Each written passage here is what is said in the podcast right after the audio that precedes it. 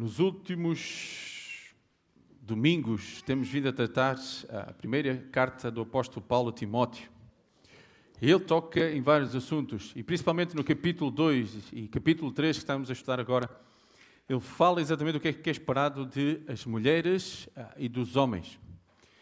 E novamente, ah, irmãos e irmãs, espero que nós possamos compreender exatamente o que é que Deus espera de cada um de nós, como homens e como mulheres, fazendo parte de uma família, em casa e mais ainda desta família maior. Vamos abrir as nossas Bíblias. 1 Timóteo capítulo 3. E apesar de já termos estudado os primeiros sete versículos, vamos começar a ler no verso 1 até ao verso 13. Diz assim, a palavra do nosso Deus: Fiel é a palavra se alguém aspira ao episcopado, excelente obra almeja. É necessário, portanto, que o bispo seja irrepreensível, esposo de uma só mulher, temperante, sóbrio, modesto, hospitaleiro, apto para ensinar, não dado ao vinho, não violento, porém cordato, inimigo de contendas, não avarento, e que governe bem a própria casa, criando os filhos sob disciplina com todo o respeito. Versículo 5: Pois se alguém não sabe governar a própria casa, como cuidará da, da igreja de Deus?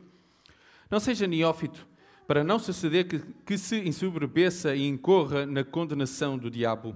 Pelo contrário, é necessário que ele tenha um bom testemunho dos de fora, a fim de não cair no opróbio e no laço do diabo. Versículo 8: Semelhantemente, quanto a diáconos, é necessário que sejam respeitáveis, de uma só palavra não inclinados a muito vinho, não cobiçosos de sórdida ganância, conservando o mistério da fé com a consciência limpa. Também sejam estes primeiramente experimentados e, se se mostrarem irrepreensíveis, exerçam o diaconato. Da mesma sorte quanto às mulheres, é necessário que sejam elas respeitáveis, não maldizentes, temperantes e fiéis em tudo. O diácono seja marido de uma só mulher e governe bem seus filhos e a própria casa. Pois os que desempenharem bem o diaconato alcançam para si mesmos justa preeminência e muita intrepidez na fé em Cristo Jesus. Irmãos, novamente, semana passada nós vimos ah, as características daquilo que era esperado ah, e que tem que existir na vida daqueles que aspiram ao episcopado. Mas, como eu disse, todas estas características que nós vimos, e começando com a palavra irrepreensível, e novamente volto a, a frisar que irrepreensível eu não considero que seja mais uma das características, mas a característica da qual depois é subdividida em todas as outras. Porque alguém que é irrepreensível tem que o ser em toda e qualquer área. Mas também terminei, irmãos, a dizer que este facto de que o homem tem que ser irrepreensível não só é para aqueles que aspiram ao episcopado, mas para todo e qualquer homem, principalmente os filhos de Deus. Mas depois é interessante que, a partir do versículo 8, quando o apóstolo Paulo começa a falar de diáconos, mas ele começa o versículo 8 com aquela palavra que diz: qual é, como é que começa o versículo 8? Semelhantemente por outras palavras, do mesmo modo que aqueles que aspiram ao episcopado têm que ter, e é esperado que eles sejam desta maneira, do mesmo modo, quanto a diáconos, é necessário que sejam respeitáveis. Irmãos, ao, fazer este estudo, a primeira coisa que vem à minha pergunta, à minha cabeça é: quantas pessoas me acham uma pessoa respeitável.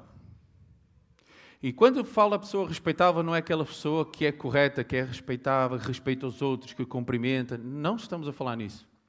A primeira pergunta que eu tenho que fazer a mim mesmo é quantas pessoas, tendo algum problema na vida, são capazes de vir ter comigo e pedir algum conselho, esperando que de, de mim saia uma resposta sábia. Em Filipenses capítulo 4, versículo 8, o próprio apóstolo Paulo diz, olha, Quanto mais, irmãos, tudo o que é verdadeiro, tudo o que é honesto, tudo o que é justo, tudo o que é puro, tudo o que é amável, tudo o que é de boa fama, se alguma virtude e se algum louvor, nisso pensai. Uma pessoa respeitável é uma pessoa que exatamente na sua vida pensa exatamente nisto. Tudo o que é verdadeiro. Quando eu penso em alguém respeitável, quando eu penso que preciso de pedir algum conselho a alguém, eu penso em alguém que tem todas estas características na sua vida. Amável, boa fama, pensa no que é justo, no que é puro, no que é mau. É uma pessoa respeitável. E quando pensamos na nossa sociedade, quando pensamos numa pessoa respeitável na nossa sociedade, normalmente é alguém que, quando lhe pedem opinião sobre algo, a sua opinião é bem aceite e tem bastante peso. Mas eu acredito que a mesma coisa que é pedida aqui, que é alguém de que tem que estar disposto a que a sua vida possa ser todas estas coisas. Pensar em tudo isto. Mas, novamente, irmãos, eu não vou dizer sempre o mesmo. Não é só a questão dos diáconos. É interessante que esta semana eu estava a partilhar com os jovens, com os rapazes, exatamente o mesmo. Muitas vezes os nossos colegas, quando nós falamos de Cristo, ou quando nós afirmamos na nossa vida que somos de uma maneira diferente, e estávamos a falar na questão das convicções, Muitas vezes, se calhar, somos postos lá, ah, está bem, tu és assim, não é? Como eu uma vez ouvi, ah, tu és padreco, tu és, tu pensas, ah, não há problema nenhum. Mas eu fiz-lhes uma pergunta. Quando realmente estas pessoas que muitas vezes nos marginalizaram, quando estão a passar grandes dificuldades na vida, a quem é que eles recorrem? É aqueles amigos que fazem tudo o que eles fazem? Ou vão recorrer exatamente àquele amigo? E houve um jovem que disse: Olha, isso aconteceu comigo. Alguém que eu nunca esperava vem perguntar: Olha, eu sei que tu pensas de maneira diferente, tu ages de maneira diferente. O que é que tu pensas disto? Uma pessoa respeitável é exatamente isso. É alguém de que os outros olham e podem ver na sua vida algo de diferente. E que quando vão e quando querem buscar muitas vezes um conselho, vão exatamente ter com essa pessoa. E, e continua, não se, que sejam respeitáveis de uma só palavra. Irmãos, eu acredito que isto tenha sido o problema hoje grave dentro das igrejas. Uma só palavra. Porquê? Porque infelizmente nós hoje estamos a viver os dias do politicamente correto. Então, porque eu não quero ferir suscetibilidades de ninguém e porque também não quero que ninguém fuja daqui, aquilo que eu vou fazer, eu vou ter várias palavras. Conforme a pessoa que vem ter comigo, conforme a pergunta que me fizer, eu posso ter variadas respostas. Lembra-se o que aconteceu com Ananias e Safira? Lembra-se que eles venderam um terreno e depois, quando se apresentaram para dar o valor, foi-lhes feita a pergunta: Olha, é isto que rendeu? Sim, sim, foi isto que rendeu. É interessante que Atos capítulo 5, onde relata essa história, eu queria que lemos só o versículo 9 que diz: Então Pedro lhe disse: Por que é que entre vós vos concertastes para tentar o Espírito do Senhor? Por outras palavras, Pedro não estava preocupado porque eles tinham mentido a Pedro ou os outros que estavam ali presentes. O pior é que eles estavam a mentir ao Espírito do Senhor. Eles estavam a mentir a Deus, porque eles sabiam que aquilo que estavam a dizer naquele momento, a sua palavra não era a verdade. E nós sabemos as consequências. Mas hoje em dia é difícil ser um homem de uma só palavra. Porquê? Porque vivemos na era do politicamente correto. Então, esta, esta manhã na BD estávamos a falar exatamente disso. Se a palavra de Deus nos diz uma coisa, tem, é isso que temos que afirmar. Doa a quem doer. Irmãos, eu vi isto e, e, infelizmente se vê durante a, a, vida que muitas vezes para ter medo que as pessoas fujam da igreja, não é? Porque novamente muita liderança começa a pensar, olha, essas pessoas vão embora, é menos dízimos, vamos ter problema, mil e umas razões. As coisas não são tratadas. Não há uma palavra só a dizer, olha, aquilo que está a passar na tua vida é pecado, ponto final. E desta manhã estava a afirmar na BT, a palavra pecado cada vez está a desistir do vocabulário da igreja. Parece que a palavra pecado assusta, faz as pessoas fugirem pela porta. Mas a palavra de Deus diz: é pecado, é pecado. Ponto. Não há volta a dar. Então é esperado que nós, homens, sejamos homens de uma só palavra. Não só respeitáveis, mas de uma só palavra. E depois, novamente, sejam respeitáveis de uma só palavra, não inclinados a muito vinho. Já semana passada, irmãos, nós falamos exatamente disto. O facto de ah, não inclinados a muito vinho. Aqui não está a condenar o facto de o vinho poder ser bebido ou não. Novamente, aqui o que está a condenar é a nossa atitude perante o vinho. Interessante, né, na Casa Farol, eu estava a dar o exemplo que se o vinho fosse algo condenável, o próprio apóstolo Paulo não diria a Timóteo para o tomar devido à sua enfermidade. Então houve alguém que disse que a melhor desculpa para poder tomar vinho é ficar doente. Não é isso que estamos a dizer, está bem? A questão aqui é o controle que eu tenho que ter, seja o vinho. E a minha pergunta é: e se for comida? E o problema da gula não é pecado, não é mesmo? Eu não tenho problema com o vinho, mas cuidado, eu não me sei controlar a comer. Eu, quando me sento à mesa, sou capaz de estar 3, 4, 5 horas e depois levanto-me um bocadinho porque sentei-me ao almoço e, como já passou as 5 horas, já está na hora de jantar, eu volto-me a sentar e continuo. Não é o mesmo problema?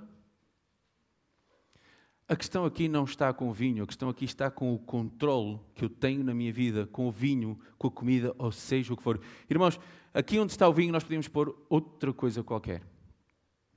E logo a seguir, exemplifica como?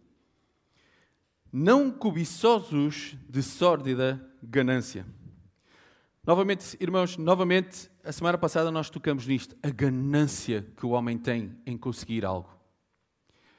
Em Provérbios, capítulo 21, 26, diz: O cobiçoso cobiça o dia todo, mas o justo dá e nada retém.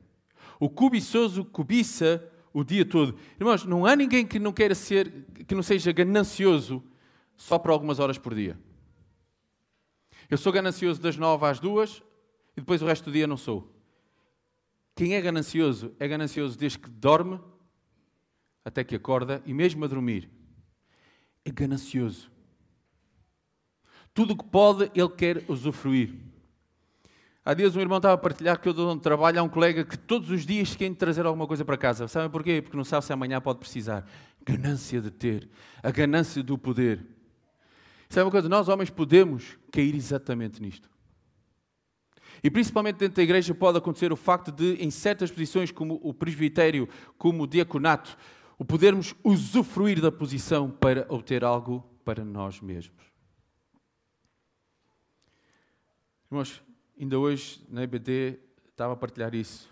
Os dons que Deus nos dá e devemos pôr em prática não é para nosso usufruto, mas para a bênção dos outros. Irmãos, eu comecei a falar de diaconato. diaconato. Sabem o que é que era dizer uh, diácono? O que é que a palavra diácono quer dizer? Alguém sabe o que é que quer dizer a palavra diácono no original? Servo. Não é senhor. Não é superior. Podemos dizer que aqueles que aspiram ao, ao diaconato são aqueles que aspiram a ser servos dos outros. Por isso, esta questão da ganância é algo que nós precisamos de trabalhar. Sabem porquê, irmãos? Porque, infelizmente, é algo que faz parte ainda da nossa concupiscência carnal. O poder tirar o proveito de em favor de mim. Irmãos, o cobiçoso cobiça o dia todo, mas o justo dá e nada retém. E novamente, irmãos, eu volto a relembrar aquilo que partilhei com vocês que a semana passada. Tudo aquilo que nós temos não é nosso. Hoje manhã estava a usar a expressão quando muita gente, quando isto ainda existe, muitas vezes quando compramos um automóvel e há, dependente do tipo de crédito, o automóvel, no registro do automóvel, vem o nosso nome. No meu caso seria Eduardo Timóteo Macedo dos Santos. Mas porque eu pedi um empréstimo à empresa, e ainda não o paguei todo, o que acontece é uma coisinha embaixo que diz reserva de propriedade. E vem o nome da, da empresa que me emprestou dinheiro. Quer dizer o quê? Que aquele carro é meu? Está em meu nome, mas aquele carro não é meu. Aquele carro só passa para o meu nome, só realmente é meu no dia que eu pagar toda aquela dívida e aquela reserva de propriedade desaparecer dali. O que eu tenho que ter em, conta é que tudo aquilo que eu tenho por baixo diz reserva propriedade do meu Deus. Não é meu. Foi-me emprestado. Foi-me dado para eu poder usufruir, mas acima de tudo para ser usado para os outros. Por isso esta questão da ganância não acontece. Por isso é que na minha vida deve ser, mas o justo dá e nada retém. Respeitável, de uma só palavra, não inclinado ao vinho, não cobiçoso de sórdida ganância, conservando o mistério da fé com a consciência limpa. Irmãos, sabemos perfeitamente que quando fala em mistério, que estão no Velho Testamento, ainda era um mistério aquilo que iria acontecer. Mas Deus nos revelou, exatamente, com a vinda do seu Filho. Em 1 Coríntios capítulo 2, versículos 7 e 10 diz: Mas falamos a sabedoria de Deus, oculta em mistério, a qual Deus ordenou antes dos séculos para a nossa glória, a qual nenhum dos príncipes deste mundo conheceu, porque se a conhecessem, nunca crucificariam ao Senhor da glória. Mas como está escrito, as coisas que o olho não viu e o ouvido não ouviu e não subiram ao coração do homem são as que Deus preparou para os que o amam.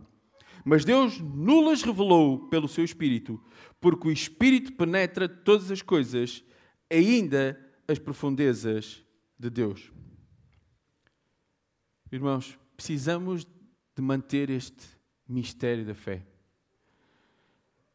Nós precisamos de manter este mistério que a nós nos foi revelado, mas que infelizmente ainda continua mistério para muitos lá fora. Mas nós sabemos o que é que Cristo veio e fez. Nós não poderíamos saber, porque se nós soubéssemos, como a palavra de Deus diz, não o crucificaríamos e era necessário que Cristo fosse crucificado, era necessário que ele morresse, era necessário que ele ressuscitasse ao terceiro dia. Irmãos, e é preciso manter exatamente este Evangelho. Sabem porquê? Porque infelizmente há igrejas que já nem pregam este Evangelho. Há igrejas que não se preocupam de pregar a Cristo. E é isto que, como igreja, nós precisamos fazer: pregar a Cristo. Não a um Cristo crucificado, como ainda vemos muitas vezes imagens que há, mas a um Cristo que foi crucificado, morreu, mas ressurgiu ao terceiro dia e está à destra de, Deus Pai. É este mistério que precisamos de preservar. Precisamos preservar, irmãos, porque infelizmente está em cair em desuso. Deixem passar a expressão. Falar de pecado? Falar que o homem está separado de Deus? Não. Vamos falar de coisas melhores. Vamos falar de coisas de ganância. Traz a tua carteira, vamos abençoá-la. Se ela tiver 10, no dia seguinte vai ter 100. Estás com problemas de saúde, não há problema, vem cá, nós resolvemos. Nem precisas de consultar um médico. Isso é o que se é pregado, infelizmente, em muito lado. A prosperidade do homem. Aquilo que eu posso obter. Mas nós somos advertidos.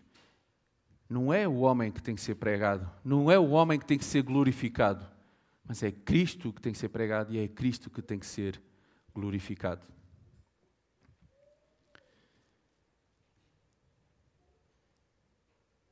conservando o mistério da fé com a consciência limpa.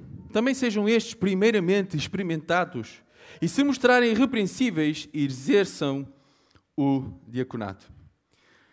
Neste momento, irmãos, muitos podem estar a, a, perguntar oh, muito bem se estamos a falar de diáconos, porque é que a nossa igreja não tem diáconos? Irmãos, apesar de eh, na, nos estatutos eles estarem a estar lá dito que a igreja poderá ter diáconos, embora eles não estejam nomeados, há pessoas que já são diáconos por aquilo que estão a fazer. Um dos erros, irmãos, cometidos ao longo de muitos séculos de igreja, e infelizmente ainda hoje é cometido, é que são pessoas que são escolhidas para diácono simplesmente para dar uma ocupação à pessoa. E o que é que nós acabamos de ler? Devem ser eles experimentados. Alguém que é nomeado diácono é alguém que já está a fazer o papel de diácono dentro da igreja. Não é porque tem o título de diácono que ele deixa de fazer aquilo que Deus tem posto no seu coração. Sejam antes experimentados. É alguém que já está a fazer. Eu ouvi muitas vezes: Ah, fulano de tal, se calhar está ali um pouquinho desanimado, se calhar está a pensar em ir embora, vamos lhe dar um cargo assim, pode ser que ele se anime e pode ser que, que fique por cá. Irmãos, também sejam estes primeiramente experimentados. Irmãos, quando Paulo e Barnabé foram separados pelo Espírito Santo, o que é que diz o versículo anterior? O que é que eles estavam a fazer na igreja? Estavam a orar, mas há lá outra palavra, estavam servir ao Senhor. O apóstolo Paulo não estava lá sentado num canto, e deixem-me fazer, eu não estava lá sentadinho, assim, num, até num banco confortável, num canto, a dizer: Olha, estou à espera que o Espírito Santo me mostre o que fazer. E estou aqui. Não. Ele estava a servir o Senhor. E quando eles estavam a servir, o Espírito Santo disse: Olha, estes dois, eu tenho algo para eles. O problema é que, irmãos, é que muitas vezes nós estamos à espera, sentadinhos no nosso banco, à espera que venha a liderança: Olha, preciso de ti para isto ou para aquilo. Não. Sirvam. E depois a liderança pode ver em vós algo. Primeiramente experimentados. Paulo e Barnabé estavam a servir ao Senhor e o Espírito Santo disse: É estes dois que eu quero para esta missão. Irmãos, não é preciso cargo nenhum para eu poder servir o meu Deus. Nenhum. Eu devo servi-lo voluntariamente, com um coração voluntário. É o mesmo que, que David diz ao seu filho Salomão: Olha, conhece o Deus teu Pai e serve-o com um coração voluntário. Voluntariamente serve o teu Deus. Tu não tens que ter, bem, eu como tenho este, este cargo ou tenho esta função, eu ah, sou obrigado a. Não, voluntariamente. Irmãos, e há pessoas que o fazem, graças a Deus aqui dentro, que voluntariamente servem o seu Deus. E não é porque têm o cargo ou não têm o cargo, ou não têm o nome de diácono, que deixam de o servir. Primeiramente, que sejam experimentados. Versículo 11. Da mesma sorte quanto a mulheres, é necessário que elas sejam respeitáveis, não maldizentes, temperantes e fiéis em tudo. E novamente, irmãs, eu sei que já falamos muito do papel da mulher, mas novamente a mulher é mencionada aqui. E infelizmente, novamente, este versículo tem sido usado erradamente. Irmãos, eu acredito que aqui Paulo não está a falar de diaconisas. Porque se fosse, eu acredito que Paulo não estaria a falar dos diáconos, poria falava ali das mulheres e voltaria a falar de diáconos. Ele falaria dos diáconos como fez dos presbíteros, terminaria e dizia do mesmo modo ou da mesma sorte às diaconisas por aí fora. Mas o que eu acredito aqui que fala exatamente das mulheres, quer dos diáconos, quer dos presbíteros. E outra coisa não faz sentido, porque aquilo que nós estudamos, e se nós voltarmos se fôssemos ah, no, no princípio, em Gênesis capítulo 2, se for Gênesis capítulo 2, versículos 18, diz o seguinte: E disse o Senhor: Não é bom que o homem esteja só, far-lhe uma ajudadora idónea para ele. Mas se nós lermos os versículos anteriores, Deus tinha dado a missão a Adão de cuidar do jardim do Éden. E quando Adão estava a fazer aquela missão, o Senhor viu que não era bom que ele estivesse a fazer isso só. Então, novamente, uma mulher idónea, auxiliadora, com a submissão do seu marido. E novamente, irmão, não vou estar a repetir aquilo que já foi estudado aqui, que a palavra de submissão tem sido erradamente ensinada. Submissão simplesmente está debaixo da missão do seu marido. Irmãos, e quando fala aqui no versículo 11, que diz exatamente o mesmo, da mesma sorte quanto as melhores. Irmãos, a palavra da mesma sorte é a mesma que aparece no versículo 9 do capítulo 2. Da mesma sorte que as mulheres, exatamente no original a mesma palavra. O que é esperado é que quando alguém está a servir, que a sua esposa esteja a servir juntamente com o seu marido. Durante anos a irmãos, eu fiz parte de uma igreja que se votava diáconos e se votava diaconisas. E dou graças a Deus porque nos últimos anos reconheceram que é um casal, não são pessoas separadas. É um casal. E novamente, irmãos, como tem sido dito e volto a afirmar que muitas vezes nós homens temos falhado na nossa missão, mulheres, vocês têm falhado na vossa submissão. Submissão. Para ficar bem esclarecido. Irmãos, e pode ser a ruína de muitas vezes o facto de alguém querer servir o Senhor e a sua esposa, desculpem a expressão, não quer saber disso para nada. Eu acredito que quando o Senhor chama o homem e se a esposa entende a sua submissão, ela entende qual é a missão do homem. Se Deus o chamou, não chama só um, mas chama os dois. Por isso, aqui, irmãos, ao fazer o estudo, entende que fala exatamente das mulheres destes homens que estão servindo ao Senhor e não simplesmente um cargo de diaconisas. E apesar de falar aqui, irmãos, eu acredito que o mesmo se aplica às mulheres dos bispos, dos presbíteros. Porque, novamente, irmãos, quando nós pegamos nestas características e se repararmos, são quase idênticas, de um, quer dos presbíteros, quer de, do, dos diáconos, não quer dizer que uma que está aqui, a outra não precisa possuir, porque, novamente, chegamos à conclusão: todas estas características devem estar em todo e qualquer homem. E depois volta novamente, irmãos, a um problema existente. O diácono seja marido de uma só mulher e governe bem os seus filhos e a própria casa. Irmãos, como eu disse semana passada, um dos problemas que poderia existir na, na igreja primitiva, acredito que existisse, era a poligamia. Eu acredito que hoje não há esse problema. Mas infelizmente pode haver o problema da infidelidade dentro de um casamento. Quantas vezes ouvimos a história que o pastor fugiu com a secretária, dirigente do, do coro fugiu com não sei quem, com a vocalista. Infelizmente, são coisas que, que nas nossas igrejas não acontecem muito, mas igrejas de grande número é frequente, infelizmente é frequente ouvirmos. Já chegou ao ponto de, há bem pouco tempo, e aqui em Portugal, do pastor que deixou, marido, deixou mulher e filhos para se juntar com o homem e fugiram. E estas coisas, infelizmente, estão a acontecer dentro da igreja. Por isso é o cuidado de uma só mulher. E novamente, voltando a Gênesis, porque é algo que nós não podemos esquecer, irmãos, é que nós estamos, apesar de estarmos a estudar a primeira carta, a epístola de, de Paulo a Timóteo, nós temos o resto que está para trás. E começando logo em Gênesis, o que é que o Senhor diz? Deixe o homem, seu pai, a sua mãe, se una à sua mulher e sejam os dois o quê? Uma só carne. E novamente, apesar do homem alterar toda essa regra, como eu disse a semana passada, Deus criou Adão e Eva, não criou Adão e Evas, muito menos Adão e Evo. O homem é que foi mudando todas essas coisas. Então aqui o apóstolo Paulo tem cuidado novamente de dizer, olha, homem de uma só mulher que governe bem a casa e os seus filhos sobre disciplina. Novamente, irmãos, se todos nós, como homens e mulheres, tivéssemos a preocupação de viver a nossa vida conforme o que está descrito aqui, irmão, eu não estou a dizer que é fácil, eu falho muito em muitas áreas. O que eu tenho que pôr na minha vida é o que eu preciso de corrigir. O que é que é esperado de mim?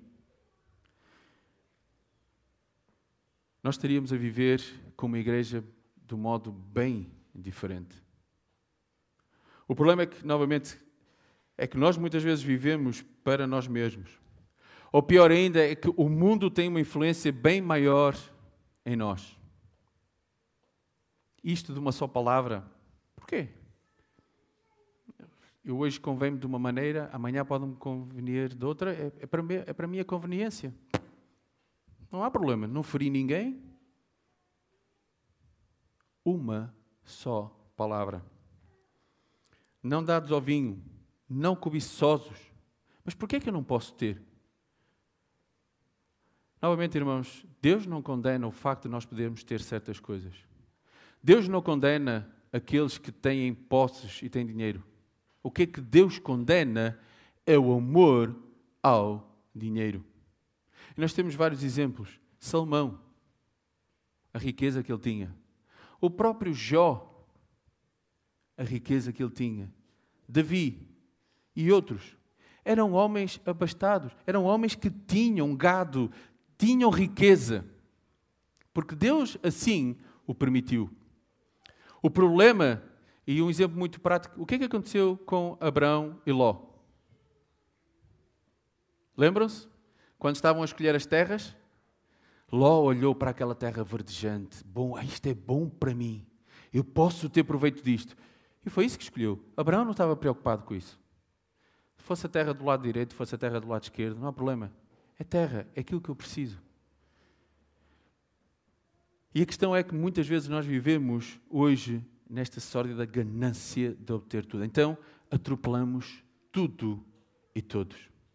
E nos esquecemos da missão, e novamente aqui falo diretamente para os homens, e nos esquecemos da missão que Deus deu a cada um de nós. Não estou só a falar aqueles que aspiram ao episcopado, aqueles que podem estar a servir o Senhor e que um dia possam estar ah, como diáconos. Estou a falar de todo e qualquer homem que é filho de Deus. Que todas estas características que estão aqui, novamente, irrepreensíveis,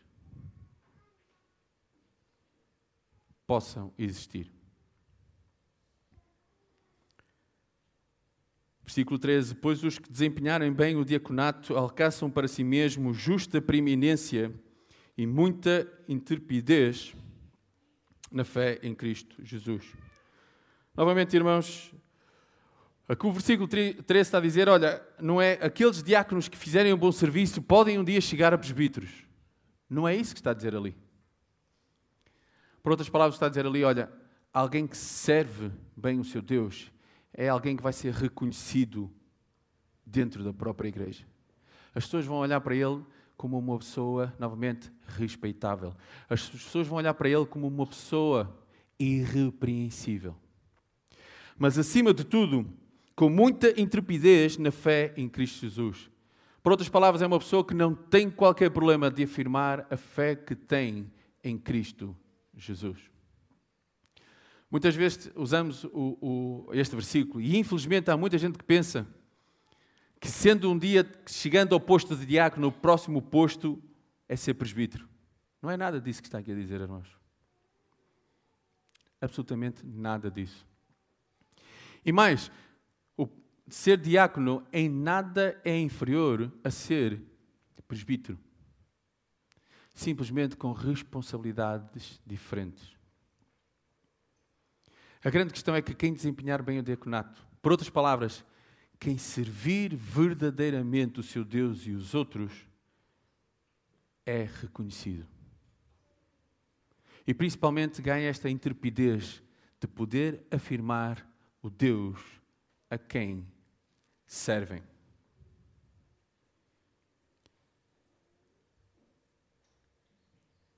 Mas aquilo que pode acontecer na minha vida é exatamente eu viver para mim. E infelizmente o que acontece em, em muitos sítios, seja, irmãos, presbítero, pastor, bispo, seja diácono, seja quem for, é nós vivermos para nós mesmos. E se eu começo a viver para mim mesmo, Todas estas características que estão debaixo do irrepreensível vão começar a desaparecer. Não vão existir. Sabem porquê? Porque novamente eu começo a viver sobre mi, o meu desejo carnal. E nós sabemos exatamente que a nossa carne carnal é uma carne, nosso desejo carnal é um desejo pecaminoso. Mais cedo ou mais tarde, nós vamos errar. Por isso é que o apóstolo Paulo tem o cuidado, através, inspirado pelo Deus, de dizer: olha, é esperado de homens isto, é esperado de mulheres isto. E novamente, irmãos, não é que o homem seja superior à mulher ou vice-versa. Ambos foram criados à imagem de Deus. Mas Deus deu responsabilidades completamente distintas ao homem e à mulher. Só isso. E se o homem compreender a sua responsabilidade e se a mulher compreender a sua responsabilidade, ambos, ambos viverão irrepreensíveis. Sabem porquê, irmãos? 1 Timóteo capítulo 5, um pouco mais à frente, Quando está a falar das viúvas, e verdadeiramente quem é viúva e que não é viúva e o que deve ser, ele no versículo 7 termina: Prescreve, pois, estas coisas para que sejam irrepreensíveis. Quem? As mulheres também precisam de ser irrepreensíveis. Assim como os homens devem ser achados irrepreensíveis, também é esperado que as mulheres sejam achadas irrepreensíveis. E novamente, não é só o problema de um e o outro não tem nada a ver. É o problema de homens e de mulheres que não estamos a viver de acordo com aquilo que Deus quer de cada um de nós. Irmãos, não vamos esquecer quem instituiu a família. Foi Deus. Foi Deus que deu as ordens. E as mesmas ordens que Deus deu em Gênesis capítulo 1 e Gênesis capítulo 2 são as mesmas ordens que estão aqui em Timóteo. Que o homem tem que fazer a sua missão juntamente com a sua esposa, mulher, em submissão. Porquê? Porque estão os dois na mesma missão. Responsabilidades diferentes, mas a missão tem que ser a mesma.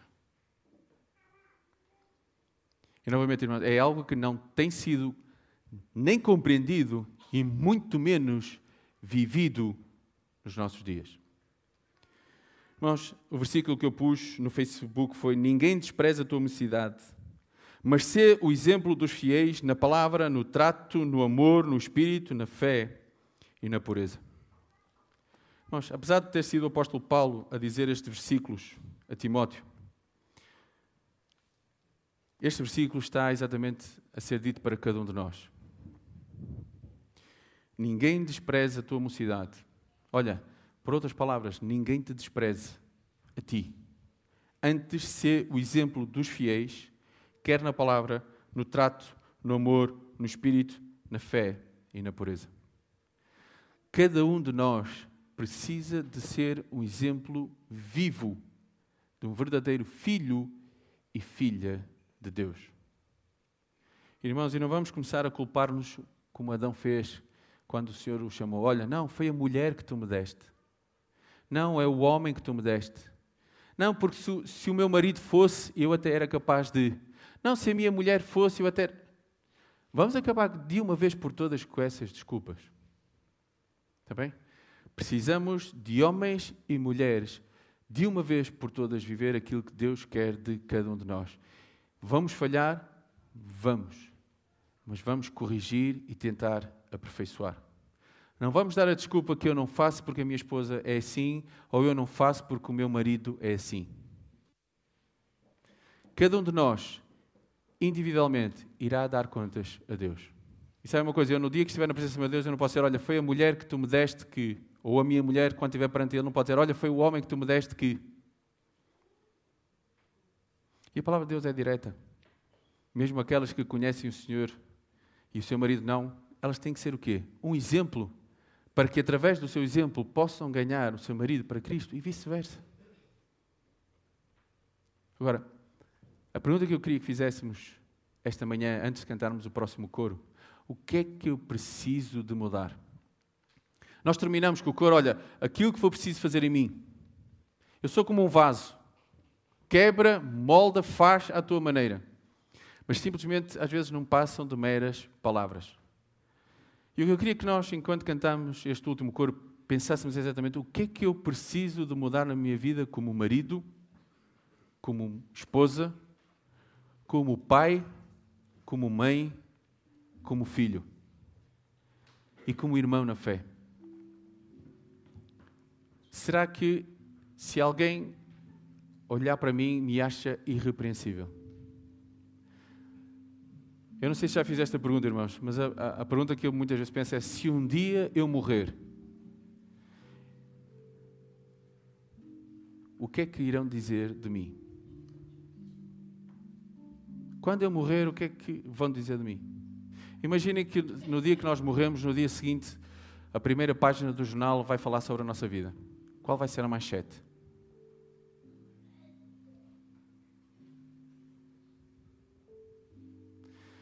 Vou mais longe. Se estas, se estas portas amanhã se fechassem e não abrissem mais, será que as pessoas à volta sentiriam falta ou ficava tudo igual? Será que nós estamos a fazer alguma diferença como corpo à volta aqui em São Amédio ou simplesmente nem iriam notar? O que é que eu preciso de mudar na minha vida? Que Deus vos abençoe.